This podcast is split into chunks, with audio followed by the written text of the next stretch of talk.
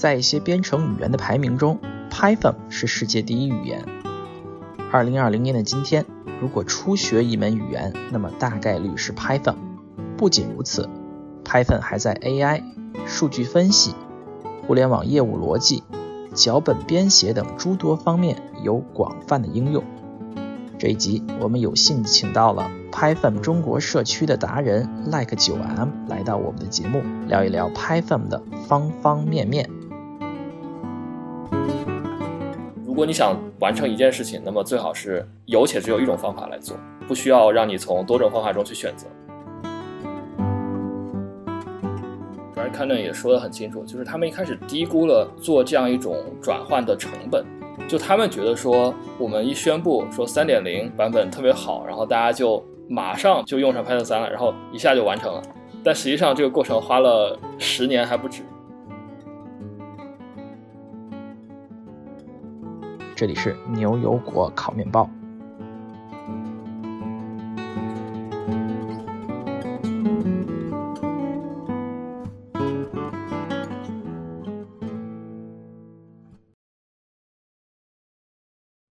大家好，我是斯图亚特，我是 Vindy，我是 Cat。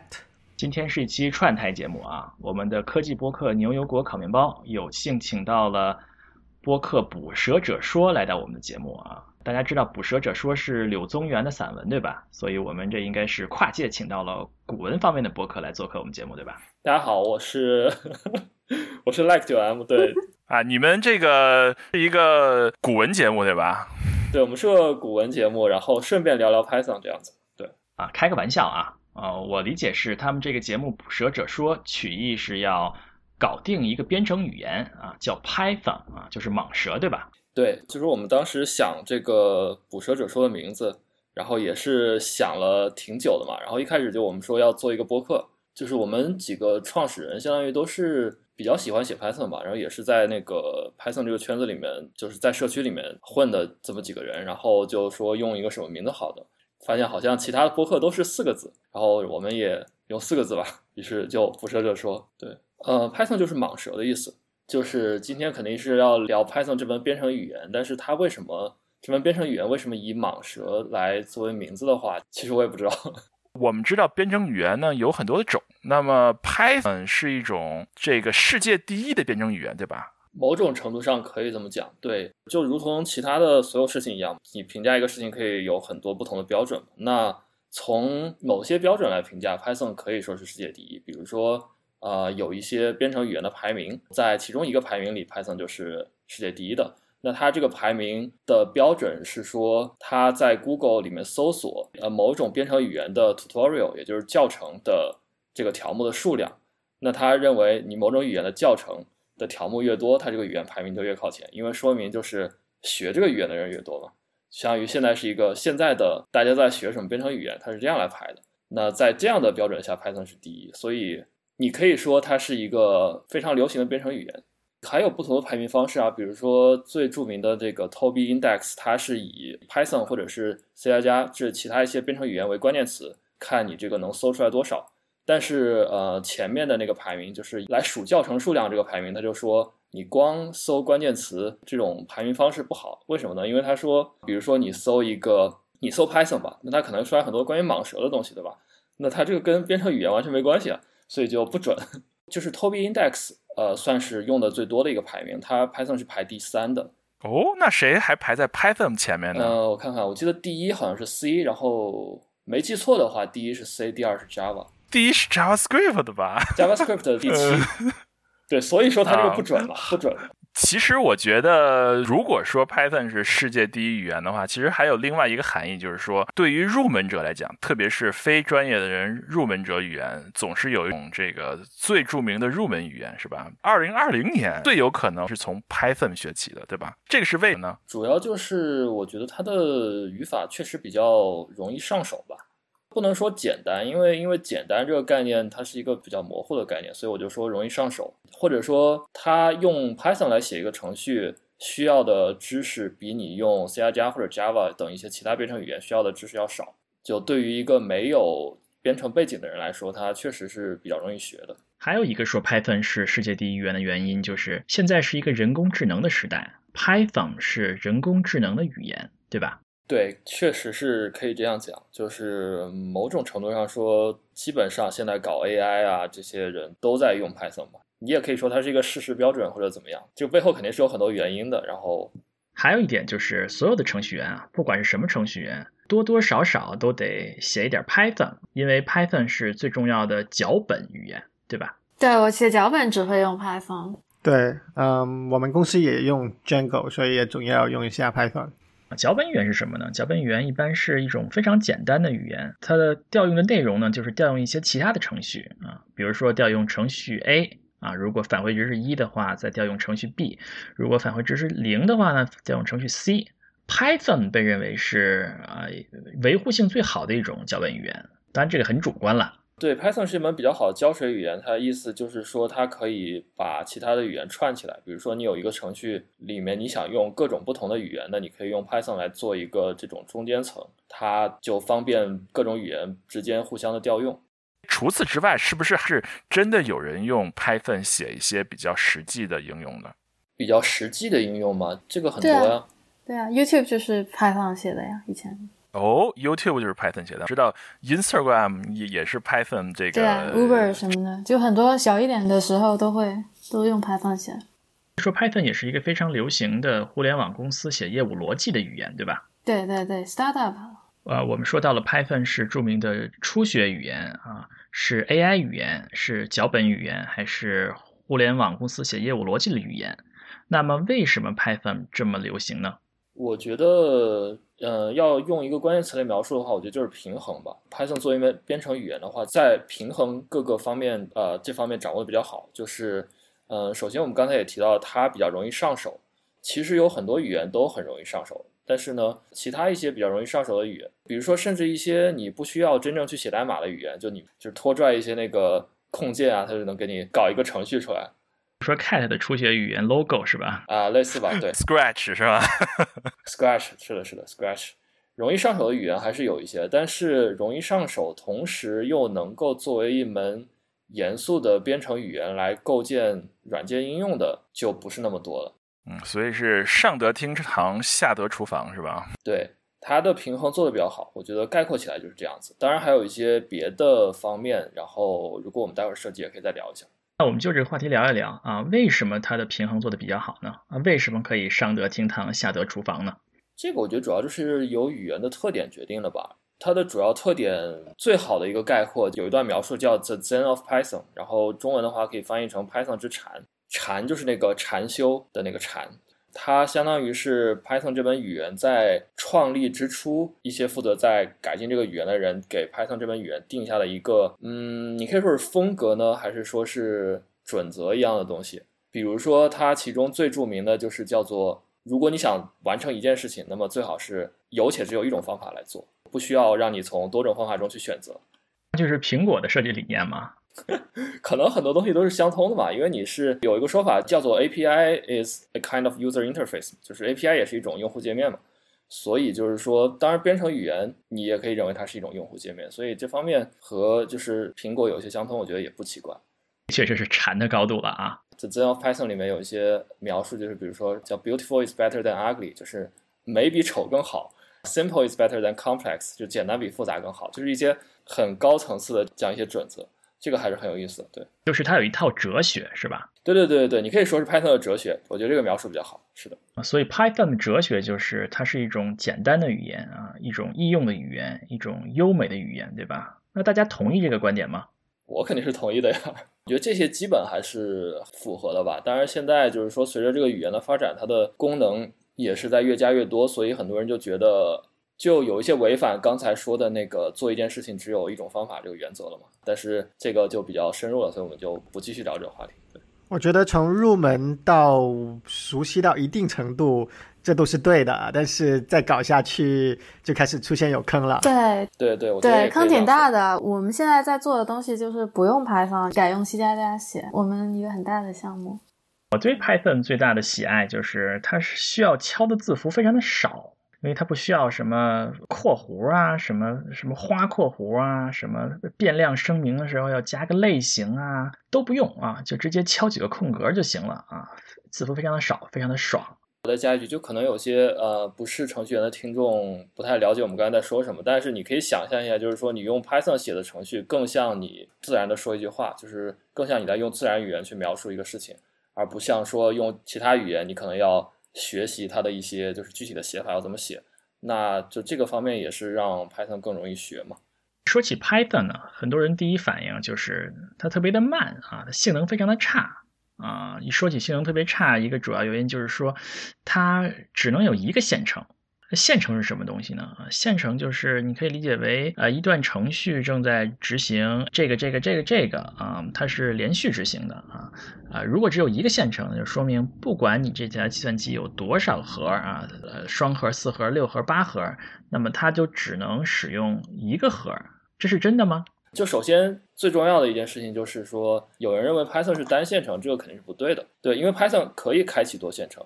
并且它的线程是操作系统的真正的线程，就而不是像很多其他语言一样是一个比如说更高阶或者说模拟出来的东西。那它为什么就有人觉得说它是单线程的呢？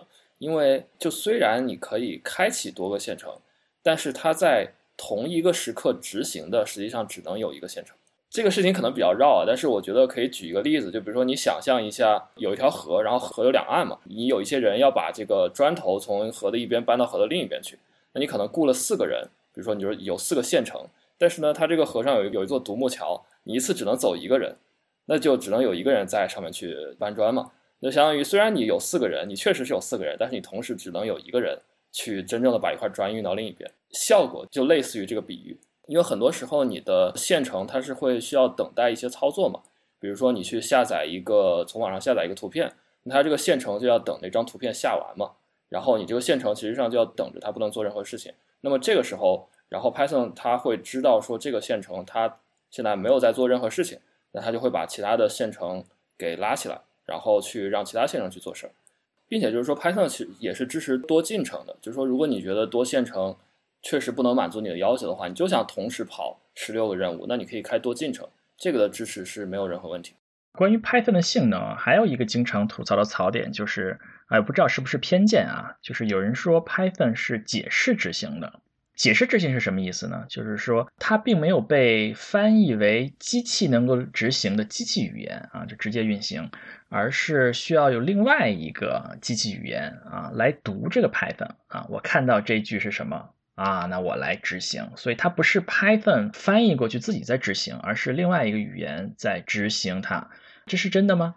对，这个是真的，是的，这样其实就是方便程序员了。就 Python 用的是一个虚拟机嘛，就比如说你用苹果，然后苹果它的 UI 做的非常人性化嘛，那你可以就是用一些很少操作完成一些工作，但是你比如说你用 Linux，你就要打一些命令，然后就相当于。Python 的这个虚拟机，它帮你去做了很多事情，然后你在它之上来做一些操作，就相当于更简单了，要操心的事情更少。过去我们说，因为是脚本语言嘛，所以它要解释执行，是吧？但是从 Google 的 V8 开始啊，JavaScript 啊，一个脚本语言啊，它也做成了像这个编译执行的啊，也做得很快。Facebook 还把这个 PHP 改造成了叫 HPHP 对吧？还是叫 Hip Hop 对吧？啊，也是可以将脚本语言执行的很快。是的，原来刚发明的时候叫做 HitHop，但也有人说其实叫 HPHP，就是赵海平想要把自己的名字打上去，其实就是海平的意思，不知道啦啊！但是后来呢，就改名叫做 Hack，整个语言就叫 Hack，好像注册的域名也是 Hacklang。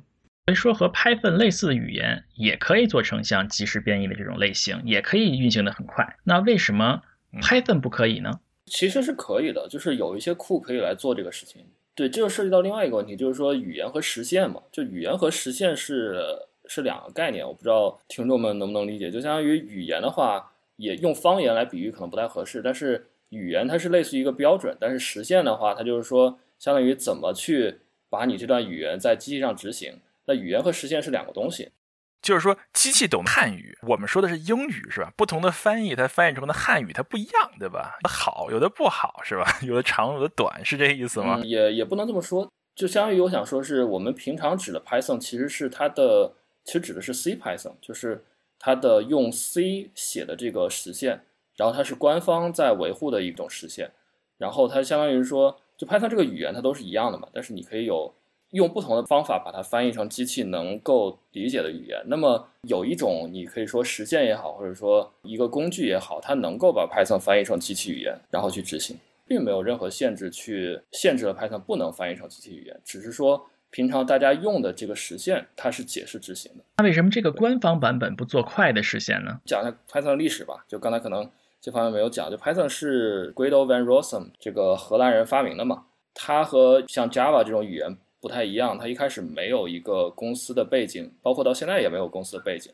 你可以说 Python 在它的很长一段时间内都是 Guido 一个人的东西。他的当初的这种技术选择就是说我做一个虚拟机，然后来解释执行 Python 这门语言，这个传统就被延续下来了。那么后来越来越多的人就是去在这门语言上工作，那么它自然就会围绕在说一开始的这个实现，或者说 Guido 一直在维护的这个实现上去做。呃，那么后来就有人发现说，这个我们叫官方实现或者 C Python 的实现不太好，那他们也去尝试了做一些其他的实现，然后就让 Python 跑得更快。呃，但是大部分的这种努力后来都没有下文了，但是也有一些还在维护的，比如说 PyPy，这可能是少数几个就是说非 C Python 的实现吧。那为什么 C Python 不做呢？是因为他们比较遵从创始人的这个理念吗？你可以这样讲，就是说 Guido 这个人吧，我虽然不想说他坏话，但是他的想法一直是觉得 Python 不需要有特别大的性能的改进，就是说他觉得 Python 已经足够快了。那然后如果你觉得 Python 不够快，你就去写 C 扩展。就是 Python 刚才我们说了嘛，它是一个胶水语言，所以相当于你可以拿执行速度更快的语言，比如说 C 和 C 加加来写一部分东西，然后你拿 Python 去调用，他觉得这样是 OK 的。所以它本身并没有一个很强的动力说去改进 C Python 的执行速度，那我觉得这个可能是一个根本吧。然后另外一方面的话，就是说 Python 它这门语言没有一个大公司的支持，那么没有大公司支持带来的就是说缺钱。你所有的现在 Python 在开发 Python 这门语言的人都是义务工作，或者说大部分都是义务工作。那你义务工作的话，时间就比较少，你也不可能说哦，我就全身心的在。在这方面去做，那么它能带来的改进自然也相对来讲就更少一些。所以的话，首先是 Guido 本身的意愿，然后其次是也确实缺乏一些客观条件吧，可能是导致了就是说近些年来大家看到 Python 在速度这方面的改进不太多的原因。我刚才吐槽了很多 Python 的性能啊，说解释执行啊，但是解释执行真的就是那么慢吗？真的就比那种即时编译的要慢很多吗？还是慢挺多的，对。确实慢挺多，但是这个就是说，刚才提到 Guido 想法吧，你也不能说他说的是错的，就是，呃，因为实际上对于大部分的应用、大部分的场景来看，Python 的确是不慢。就是说，我们经常说啊，Go 能支持啊几十万并发，但是你比如说你作为一个创业公司，你真的需要几十万并发吗？你不需要，对吧？那其实也是一个意思，就是说，对于百分之九十九点九的场景来讲，Python 是不慢的。因为它毕竟是一个是一种编程语言，它是跑在你电脑上，那它自然就肯定不会慢到哪去嘛。但是就说我们说 Python 慢，也只是和更快的语言来对比，然后说它比较慢，是这样一个意思。我觉得从脚本语言来看和从做一个服务来看不一样吧，对吧？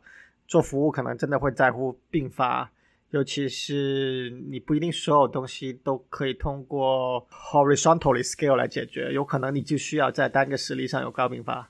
但有些东西可以 horizontally scale，那你就不管了，不够了就加 instance，反正又不贵，对吧？直到你加到了非常非常烧钱为止，可能不同的情况不一样。对，就说你考虑到单机的性能的话，Python 确实是在大规模的互联网应用上是不行，对，这个必须要承认。然后，但是就是说，对于大部分的公司来讲，可能你还没有到那个程度。然后就是说，即使你到了这个程度，你也有办法。就是通过水平扩展来解决，就比如说 Instagram，它现在的后端是 Django 嘛，然后就是 Python 的语言的一个框架，那它其实就一直是 Django。那你说 Instagram 的流量，它都能够支撑住，对吧？我们吐完槽了 Python 的性能，我们要不要给大家讲一讲 Python 这个语言到底是怎么回事儿？什么时候它的历史是怎么样的？好，就是刚才也提到了嘛，然后就是 Python 是 Guido 这个人发明的，它具体的时间点是在一九八九年的圣诞节。那反正就是说，传说它。在圣诞节的时候，然后放假嘛，在家里闲着没事儿，然后就搞一门语言出来玩一玩。没想到突然就火了，对吧？其实也不是突然火的。那他一开始肯定就一开始肯定也想不到嘛。这门语言他在创立的时候，它是作为另外一门语言的一个后继，就是叫这门语言叫 A B C。他是说，嗯，从 A B C 这门语言里面学习了很多东西嘛。那我觉得他一开始可能也就是想，就是做一个就个人项目吧，然后玩一玩。因为你看现在就是很多一些大学生啊，就是对编程语言有一定研究，他们也会写自己的语言。那后来就是说，我听到的故事啊，就是我在那个去年 PyCon 现场，然后听了当时几个 Python 的元老来讲一段故事，就是 Guido 去美国的一个公司，呃，那个公司名字我忘记了，好像是一个什么实验室来宣传 Python 这门语言嘛。一开始一个新语言肯定没有人知道，也没人用嘛。然后当时那个公司的几个人，然后就听了，就觉得哎，这门语言好像不错，就是他们也也想用一用。然后他们就说，要不我们就把 Guido 招募到这个公司来专门开发这门语言吧。后来 Guido 就到美国来了，然后他们这个公司的一些人也开始在 Python 这门语言上工作。那他逐渐的，就是说从一个人的项目，然后变成了有几个人在上面工作，然后他的就是社群就慢慢的越来越大，然后后来就。到了今天这个程度，那就必须要提的是，就是 Python 一开始在两千年之前吧，或者在两千年左右的一段时间，它的竞争对手 Guido 给自己设定的竞争对手一直是 Perl，Perl 是另外一门编程语言嘛，那就是 Python 一开始一直是对标 Perl 的。Perl 叫什么？Write Only Language 是吧？只能写的语言，就是任何字符串都是合法的 Perl 语言。嗯，意思就是不，这个没法读，只能写的语言啊。对，反正他就是，反正和 Perl 竞争了这么一段时间之后，他就算是赢得了这场竞争吧。这是个功德无量的事儿啊，在我们程序员看来，这是个功德无量的事儿。我如果偶尔看那些非常老的代码，Perl 写的这些呃脚本，我在想，哇，如果今天让我写，让我写这些语言，我就辞职了。我都没写，没见过，对。就是之前也提到说，Python 在机器学习方面有很多的应用嘛。那它这个，我觉得这个也属于比较偶然吧，或者说偶然之中也有必然，就是因为 Python 它能够很好的和 C 来交互。那就在 Python 还没有这么火的时候，有些人他就用 Python 去做一个 C 的 wrapper 来实现了一些科学计算的库，比如说啊 NumPy，然后 SciPy 这样子。呃，所谓的科学计算，就这个要怎么解释，我也不知道怎么解释。反正就是说，你可以理解为科学家用的语言。那么它有了这些一些底层的支持之后，呃，用 Python 就可以很好的去做科学计算嘛。那么到了机器学习爆发的这个时间点，大家发现，哎，用 Python 就可以去很容易的写出一些机器学习的库，然后大家就自然而然的开始都用 Python。这个也有一定偶然吧，但是还是和它语言本身的特性有关。在我印象中。在比如说深度学习的这个是吧？这几个语言之前，Python 就也已经比较广泛的应用于数据处理的语言了。当然有 MATLAB 是一批啦，那时候还有 R 啊，然后慢慢慢是越来越多的数据分析的人是用 Python 在写的啊。这可能确实想说的是有很多的这些科学计算的这些库有关系。这个是我们刚才说到的 Python 的转型啊，二零零零年之前是一个脚本语言啊，就是我说的那个啊，你让它去做 A B C 啊啊，然后之后转型为了一个更从科学计算为入口，今天成为了这个深度学习的语言，写深度学习的人都要写语言。我觉得也不能叫转型，就是扩充了，是吧？嗯，因为 Python 一开始它就是一个叫做通用语言，就是说它一开始就不是一个只。局限于某一个领域的语言，比如说，呃，很多人都知道 HTML 嘛，就是写这个网上页面的语言。那它你能用 HTML 编程吗？那当然不能，对吧？所以 Python 和 HTML 还是不一样的。它一开始就是能够去执行多种任务的一个语言，所以它后来在大家发现它在执行某一些任务方面比较适合，那它就在这个方面就比较火。我们从历史说到了现在啊，那未来 Python 的发展方向是什么呢？第一个是叫做 type hints，type hints 是什么呢？就是就是类型是吧？类型标注。换句话就是说，在 Python 里面，你比如说你定一个函数嘛，你可以你你设定它有 a、b 两个参数，但是呢，你其实不知道它的类型是什么嘛？或者说你可以给它传任意类型的值。就是说现在如果我们用 Python 写程序的话，我们可以说这是一个函数啊，f x y 对吧？我们什么都不用写。x y 是什么我们都不知道，但是如果我们写一个别的语言，比如说 C 加加，我们要说这个函数 f x y，x 是个整数，y 是个无理数，我们返回一个数是字符串我得标注它的类型是什么。那但是 Python 就不用，那么这个类型叫什么？类型类型标注 hint 是吧？类型标注是什么意思呢？它的意思就是说，你可以在这个，比如说你有两个参数 a 和 b，然后在 a 后面加一个冒号，你写上一个 int。然后就代表说 a 它是一个对整数它是一个整数，就是你会传一个整数给它，但它实际上并不是一个强制的约束，就它只类似于一个函数的注释吧。它会报错吗？如果你比如说你标注它是 int，那你给它传 string，当然程序也是可以跑的，但是你如果用一些工具去检查的话，它可以检查说你这个地方写的是 int，但是你传的是个 string，就相当于你在程序执行之前，你可以检查出一些错误来。哎，说到这个，我觉得 Python 是一个非常棒的语言。就是有的语言是没有类型的，有的语言是说我所有的变量都要说这个是个整数，是个字串儿；有的语言是没有类型的，就是说随便写，我写了一个整数，我写了一个字符串儿，我就可以把它们不用知道什么就可以一起操作。Python 其实是有的，对吧？Python 是个强类型的编程语言。它被复制之后，这个变量是有个类型的，但是我又不用写的类型是什么，这是个非常酷的语言，我觉得。就像就像斯图亚特刚才说的嘛，这个一方面是很方便，另一方面也造成了很多问题嘛。就是说，你可能你想让它传一个字符串进去，但它传了个整数进去，然后你的程序就不工作了，直接 crash。对，然后 type hints 它的出现，我觉得是很重要，就是在工程化这个方面帮助 Python 改善了很多吧。我觉得，呃，就我其实，在公司里面之前短暂的写过一段 Python，也是有这种感觉。就我不熟悉那个那段代码嘛，然后根本就不知道它那个参数是什么。它有可能七八个参数，很难看。然后，但是如果你有 type hint 的话，你至少知道说这些参数它都分别是什么类型，这就相当于帮助你在阅读代码的时候节省了很多工作嘛。所以我觉得 type hint 还是很重要的。对，这是我们说的 Python 第一个未来发展方向啊。嗯，还有什么主要发展方向呢？呃，然后第二个可能是 async，就是 asynchronous 异步。异步是什么意思呢？就我们刚才说，呃，Python 在同一个时刻它只能有同一个线程在跑嘛。虽然它可以有多线程，但是同一个时刻只能有一个线程在执行。那么异步的话，它就是说，就相当于是说，你既然同一时刻只能有一个线程在执行，那我为什么还要开多个线程呢？为什么不能让用一个线程去完成我多个线程能做的事情呢？这可能讲起来比较抽象，但是它就是相当于让你用一个线程能做多件事。比如说，你同时在做十件事，然后有其中的其中有几个几个这种任务，它是处于一个等待的状态。比如说，就是你要从网上下载一个图片，那它就可以切到别的任务去执行，但它还是在同样一个线程里面，大概就是这么个意思。就是一个线程可以用多个核的计算能力来跑一个线程的工作。呃，用不了多个核，啊就是是这就是一个线程的肯定就是一个核，对啊，它就是做多件事，对，相当于你可以理解为提高了一个线程的利用效率吧。那它编程的方法就不一样吗？比如说我们是吧，初学编程的人大概写程序都是会变成 if for 是吧？如果这样怎么怎么样，循环从一到十怎么怎么怎么样，对吧？那么出现这种叫异步的这种特性之后，那大家写程序的方式会有改变吗？会有改变，对这个其实 Cat 可能也比较熟，就是跟 JavaScript 里面是一样的，就是一个叫做 async 关键字，然后你可以用 async 来标记说一个函数是是不是 async。对，我觉得 async 其实就是说，怎么说呢？还是用搬砖这个例子吧。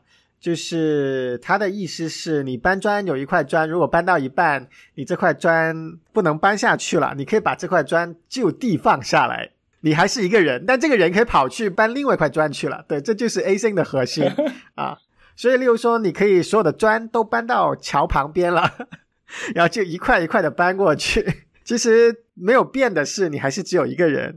没有变的同时，还有这个桥还是只能同一时间通过一个人，但是你这个砖的调度变得更灵活了。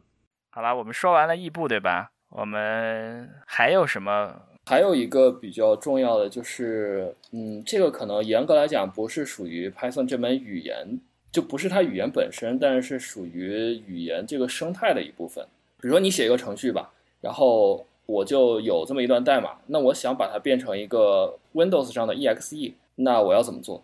就是它有一个这样的叫做 packaging 的过程。所谓的 packaging 其实就是把你写的代码变成一个别人能够去调用的库，或者说是一个可执行的程序这样的一个过程。因为你肯定不可能让别人去把你这段代码复制到机器上去跑，对。就是我在 Windows 会生成一个图标，一个摁就可以对对执行了，是吧？对，所以说，那么 Python 一开始的话，它这方面的基础设施是非常薄弱的，或者说官方就没太管，它就你想怎么弄怎么弄。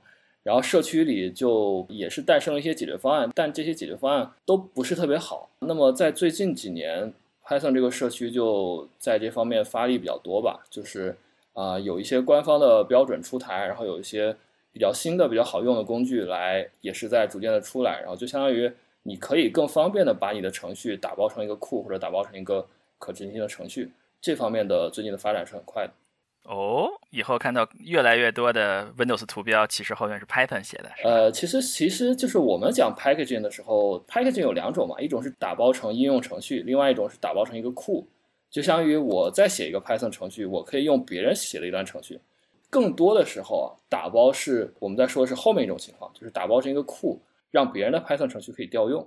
啊，我们说了类型、提示、异步执行，如何能够生成各种各样的库和可执行程序，是吧？还有什么别的方向吗？呃，然后就是老生常谈的性能问题了。就虽然我是一直在黑 Python 的性能，说它最近没有什么改进，但其实一直有很多人在尝试去改进，只是都没有成功而已。就是说，官方他们也还是要提高性能的，是吧？虽然虽然这么说说已经很好了，但是我们还是要可以更好，是吧？其实那个只是 Guido 可能感觉比较好，但是也有很多人觉得不够好。那相当于最新的一些进展，必须要提的一个就是叫做 multi interpreter，就是多解释器。这个东西真的是很 tricky。我就我们刚才讲到 Python 的那个线程，同一时刻只能有一个一个线程在执行嘛。那有人就说，你既然它的线程是有这种限制，那我为什么不跑多个解释器呢？同时跑多个解释器，不就可以同时跑多个线程了吗？这个听着很有道理啊，这就有点像这个 CPU 流水线一样，对吧？有一个人应该是叫 Eric Snow，他在这方面工作了很多年了，好像从一五年就开始有这个想法，然后最近几年一直在去推进这个事情。他就想把多解释器去做进 C Python 里面，让 Python 能够支持多解释器。但这个事情呢，就是在社区的争议是非常大的，因为它可以想象这是一个比较根本的改变嘛，它涉及到很多很多的其他的部分，那可能会有一些 breaking change。那就说很多人也觉得说这个东西到底是不是有意义？就说我们是不是应该去支持说真正的让多个线程能同时执行，而不是要多解释器这样一种比较 hack 的方式？就是社区的争议是很大的，但是这个事情呢，反正是一个可能是就是最近几年有关于性能的最相关的一个议题吧。它最后能不能能不能合进 C Python 就不知道了。所以大概意思就是说，虽然我们不能让 Python 并行执行我们的程序，但是我们执行的时候可以是并行的，是吧？对，就我们可以跑多个 Python 我们可以，对，但是让你感觉还是用同一个 Python，就是嗯，这个听着很酷啊，是吧？对，听上去很酷，嗯，我还是写 for if 是吧？还是写我的普通函数，但是我就更快了，我就直接可以用多个核了，这个多酷呀啊！对，可能没有你说的那么酷，但是它还是就是肯定是有改进的，就再看。然后还有另外一些方面，就是刚才说的不同的 Python 实现，那么就有像 PyPy 这种，它是叫做一个 JIT，然后就是啊，这个这个说起来又太复杂，然后我其实也不太懂，但是它总之你可以理解，听众们就理解成是另外一种更快的 Python 实现就好了，就有一些这方面的工作。然后我觉得主要可能就这四个方面吧。好，给我们讲了讲 Python 的未来啊，听上去这个 Python 的未来好像也击败不了这个 Java 和 这样的语言啊。有可能，除非除非那个 Oracle 或者 Google 哪天发神经了，说我们要 make Python great again，然后就就投钱就不计成本的要改进 Python。Google 以前其实做过这个事情，相当于零几年的时候，有几个 Google 的工程师说我们要做一个更快的 Python，然后就开了一个项目，并且这个项目是放在那个 Google 公司底下的。那大家就说哇，Google 要开始就是做一个更快的 Python 了，然后我们期待会发生什么？然后最后几年之后，这个项目不了了之了，因为这个项目根本就不是 Google 官方想推的一个项目，就是那几个工程师他自己有兴趣，然后他就做了一个。所以就是说，实际上到现在为止，Python 是没有像 Java，甚至像就是 C Sharp 这种 Go 对 Go 这种这样的语言大公司支持的，它就是一个社区土生土长，然后这样的。C 加加也是啊。所以 C 加加也很烂啊。那我作为一个天天写 C 加加的人，我不觉得 C 加加很烂、啊。我也天天写 C 加加，至少在但是性能对 C 加加的啊性能这个当然是，但是对 C 加加的抱怨绝对是不比 Python 少的。C 加加光是 constructor 就有二十几种，所以 对吧？C 加加应该是历史太久远，以至于它很多东西不好改吧？其实 Python 也是这样子，其实 Python 也有类似的问题，呃，它的历史包袱是很多的。正好说到了 C 加加的历史包袱，我们正好提到下一个话题，因为我们知道 C 加加是一个标准，其实非常日新月异的语言呀，对吧？什么什么十一、十四、十七、二十什么之类的，但是它基本上都可以保持向下兼容，对吧？基本上你拿一个 C 加加新版本的十七的语言，你跑一个九十年代写的 C 加加，基本上还是都是可以编译的，对吧？基本上不用太改就可以用，但是 Python 这个语言呢，最近经历了一次是吧？Python 版本二到版本三的更改啊，这个更改结果是几乎所有的 Python 程序几乎都不能运行了啊，并且还不是小修小改就可以运行，并且需要做都需要还相对比较大的改动才能运行。这个让大家是吧？是让我我们这些偶尔写 Python 的这些工程师吐槽不尽啊！这个是怎么回事啊？这个事情也是说来话长嘛，然后反正大概是零八零九年的时候，Guido 就是说我们要做 Python 的第三代、第三个版本，因为 Python 一开始是一点零嘛，然后一点几，然后后来是二点几，然后他那个时候说我们要做三点几，那这个升级当然没什么问题，因为你的版本号自然就是越来越大的，但是当时他的决定就是说 Python 三是不兼容 Python 二的，也就是说你的一个 Python 三。是不能直接执行 Python 二的程序，就是刚才像像刚才苏菲亚特说的，呃，那么这个背景的话，我首先要表明我不是 Python 的核心开发者，所以我知道的并不深入。但是我查到了一篇 Python 核心开发者的文章，是叫做 Brad Cannon 这个人写的，他是一个相当于 Python 很长时间的核心开发者吧，然后是在微软，他就描述了一下说为什么说 Python 三就不能兼容 Python 二，它的主要原因就是就是 Unicode。这个确实就是刚才讲到的 Python 为什么说 Python 也有历史包袱？Python 是一九八九年发明的，当时还没有 Unicode 的这个标准，就是说 Python 的诞生是早于 Unicode 的，所以 Python 一开始它里面并没有 Unicode 的这个概念。Unicode 就是一种字符串的一种编码标准，让全世界的语言都可以编进去，是吧？对，就比如说你的你跟你的那些表情啊，一个笑脸或者是一个哭脸，那它都是 Unicode 的一部分嘛，这都是 Unicode 的标准，它有一个。呃，有一个码跟它对应嘛，就 Unicode 字符也是在越增越多，然后大家都把一些各国的一些呃，像汉字啊，或者说是一些符号啊，都在逐渐往里加。但是就相当于 Python 一开始它早于 Unicode 的诞生的，那么 g u i d o 在创作这门语言的时候，他就没有考虑 Unicode 的支持，那所以就是说导致了很多问题，比如说在 Python 二版本里，它的字符串和整数其实是，呃，其实它字符串和整数是一个概念。比如说你都是 ASCII，就是字符嘛，就是我们二进制嘛，一个字符是有二百五十六种嘛，对吧？我们从小学电脑是吧？一就写 A 啊、B 啊、C 啊什么那个就是 ASCII 字符，对吧？对，你可以理解为它就是支持的不完全。那比如说你在 Python 的一段代码里有个中文的字符串，那它默认就是不能够执行的，你需要去就是声明，然后或者说加一个在那个字符串前面加一个 U。哎，我觉得他才我觉得够了呀。去识别这个有很多人也是觉得够了，但它其实会造成很多问题嘛。就是说，这样就导致 Python 里有两种字符串，那一种是 Unicode 的字符串，一种是非 Unicode 的字符串。它在使用过程中就造成了很多的问题。后来就 Guido 和其他一些核心开发者看到说这个 Unicode 的支持造成了这么多问题，那我们就干脆推倒重新来吧。然后就所有东西都是现在所有字符串都是 Unicode 了。那现在还可以加 B 吗？B 是有的啊，这个东西又太 tricky 了。B 其实它就是对，那你不是还有两种吗？就原来的那种字符串。不不不，但它现在 B 那个它就不叫字符串了。那我也可以管 Unicode 不叫字符串，叫对。但反正就是说，它为什么觉得说没有办法，嗯，没有办法实现一个向前兼容的这种 Python 三的原因，我也很难讲清。但就说核心开发者和 Guido 是这么觉得，他们觉得肯定是有它的道理的。旧版本的 Python 有。不可修正的弱点啊，有无法弥补的这个问题啊，就相当于你一个楼的地基造歪了，你可能上面怎么修你都修不好，可能是这样。反正给我们程序员带来了无尽的灾难啊！我这个在 Python 二到三这个运动之前，我们并没有意识到，原来我们生活中有这么多 Python 小粉。我还要提一句，就是为什么他们做出这个不兼容 Python 二的决定？这个他在那篇文章里。Brad Cannon 也说得很清楚，就是他们一开始低估了做这样一种转换的成本。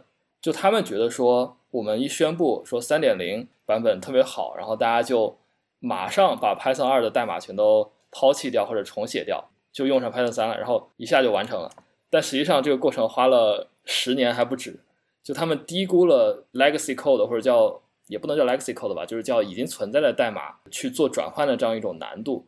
那比如说，你很简单一个例子，如果说做一件事情难度很低，那你可能就倾向于去做了嘛。我如果说啊买一张彩票百分之百会中奖，那你当然会就会买了。但是你说那有一亿分之一才会中奖，你可能就不会买了。那如果说他们当年预估到了这种 Python 二升级到 Python 三的难度和耗时的话，可能也会重新去思考一下当年的决定。啊，我们吐槽了这个我们很少见的一个语言突然就不能用了这么一种事儿。哎，这个事儿是只发生在 Python 身上吗？我在好奇，就有没有其他的比较 popular 的语言发生过类似的事情呢？好像 Perl 六是不兼容 Per 五吧？我也不知道。你连这都知道，挺厉害的。我好像确实没有太听说过，至少的主要语言好像没有太听说过有这样的事情啊。比较少，确实比较少。JavaScript 是另外一个极端，任何事情都要保证兼容，不兼容你就会破坏掉已有的浏览器的功能，因为还有无数人跑老版本的浏览器。好，那我们还有没有什么好玩的事情没有说过的？我来插一句，就是 Python 二到 Python 三的这个转换现在已经是正式完成了，最后一个 Python 二的版本是在今年的四月份发布了。然后捕蛇者说也是做了一期节目，就相当于告别 Python 二，迎接 Python 三。呃，有些节目大家可以去听一下，但是反正就是说，从现在往后，大家其实就可以当做 Python 二是一个不存在的东西，死掉的语言，就是过去的一段噩梦，然后就可以对，就可以把它忘掉。如果一个人学 Python 开始的话，那应该怎么开始呢？这个我觉得要不就不光我来聊了吧，然后大家都可以去讲讲。那反正对我来讲的话，因为我学 Python 的时候就已经有 C 加加的编程基础了，所以我是从一个叫做 Code Academy 的网站开始学的。然后它其实就是一个在线编程平台，它就它是就左边是教程教你 Python 语法，然后右边是练习，你就在上面写，然后就写完就执行。如果你没有编程经验的话，我建议你可以听一听捕蛇者说的第一期。我们的古文古文播客又来了啊！打个广告，开始打广告。我们当时第一期就聊了一下新人需要什么，就是一个我们的新人就指的是编程初学者。那么我们当时不止聊了学 Python，就包括一个比较比较更普遍的说编程怎么入门，可以去听一听我们当时那期节目。好，广告打完了。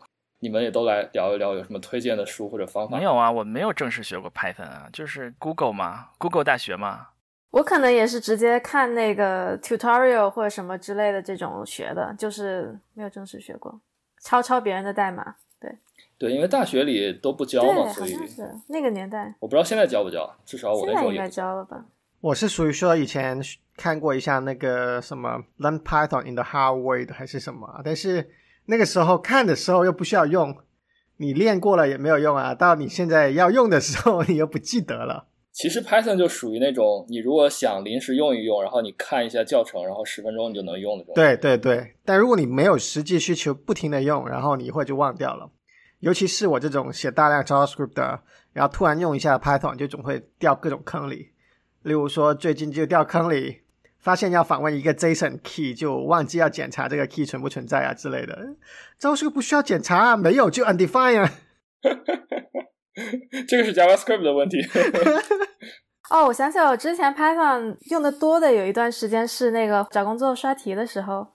就是我发现那个比较快，就是你刷 LeetCode 就对对吧？它放比较短嘛，写起来比较快。一开始我还是用 C 加加写的，然后有一次面试的时候，就是因为那个题它的那个字符串什么的这种处理太多了，C 加加写这个就巨啰嗦。字符串太多。然后面完出来，对对对，面完出来那个 refer 我的朋友就是批评我说你怎么不写 Python 呢？然后我回去就只刷 Python 了。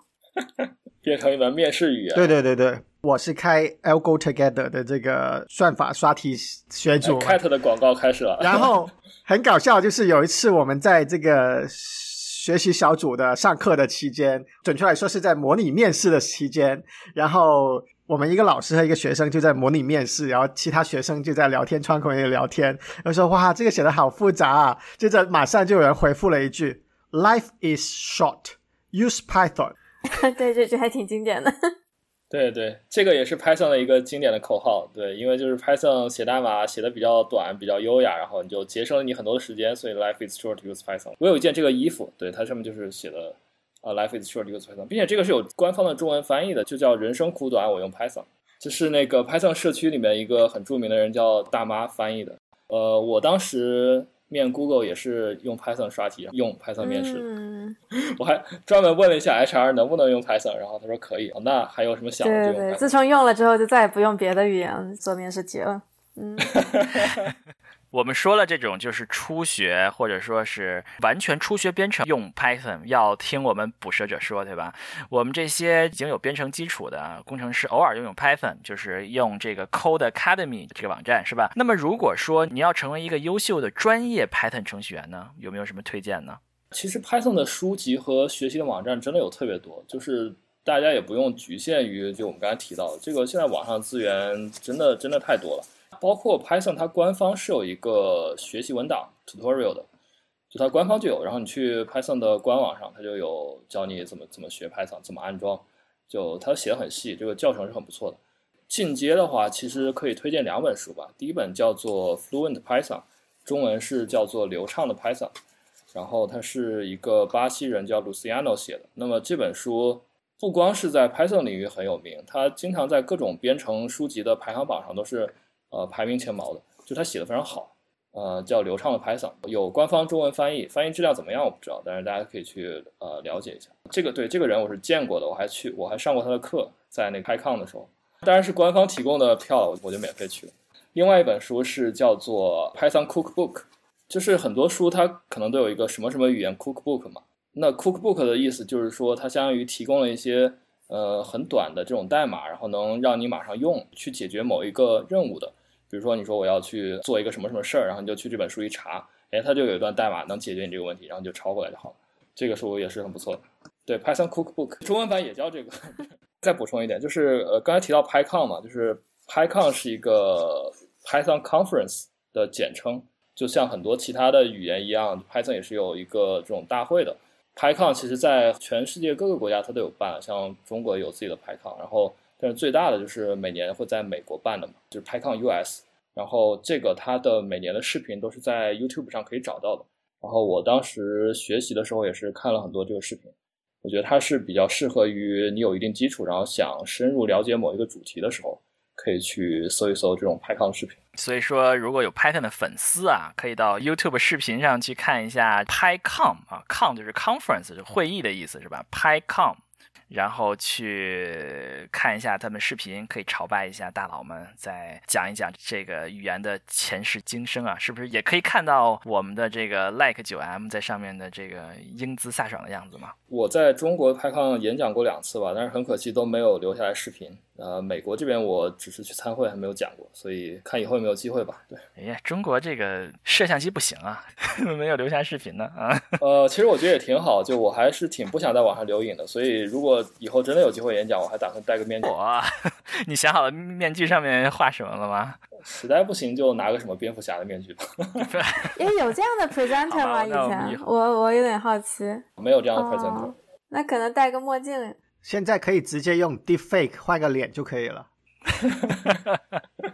今天我们就感谢我们的这个 Python 中文社区的活跃啊核心人员啊 Lime 九 M 来到我们的节目，我们的串台的节目，向我们介绍了一些 Python 的常识啊。Python 是第一语言啊，这个用量第一，初学的第一语言啊，上得厅堂下得厨房的 AI 语言啊，互联网语言啊，它的历史、关于性能的吐槽，还有它未来发展的方向，以至于推荐大家。学习的材料，那我们今天要不要就感谢我们的 Like 九 M 来到我们节目，给我们带来精彩的内容？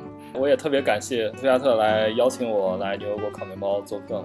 反正如果大家想深入了解一下 Python 主题，还是欢迎前往捕蛇者说。然后对对对对，一定要听一听捕蛇者说。哎，这个节目很好听，不仅仅有 Python 内容，还有这个职场内容。哎，并且讲的非常的细啊。就是我听了他们一期节目讲，如果被 这个 Tech League 欺负怎么办啊？都给你非常好的答案啊。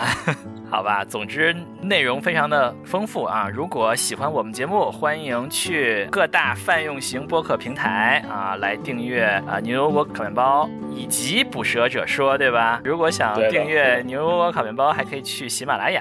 好，那我们就后会有期，拜拜。好，大家拜拜，拜拜，拜拜。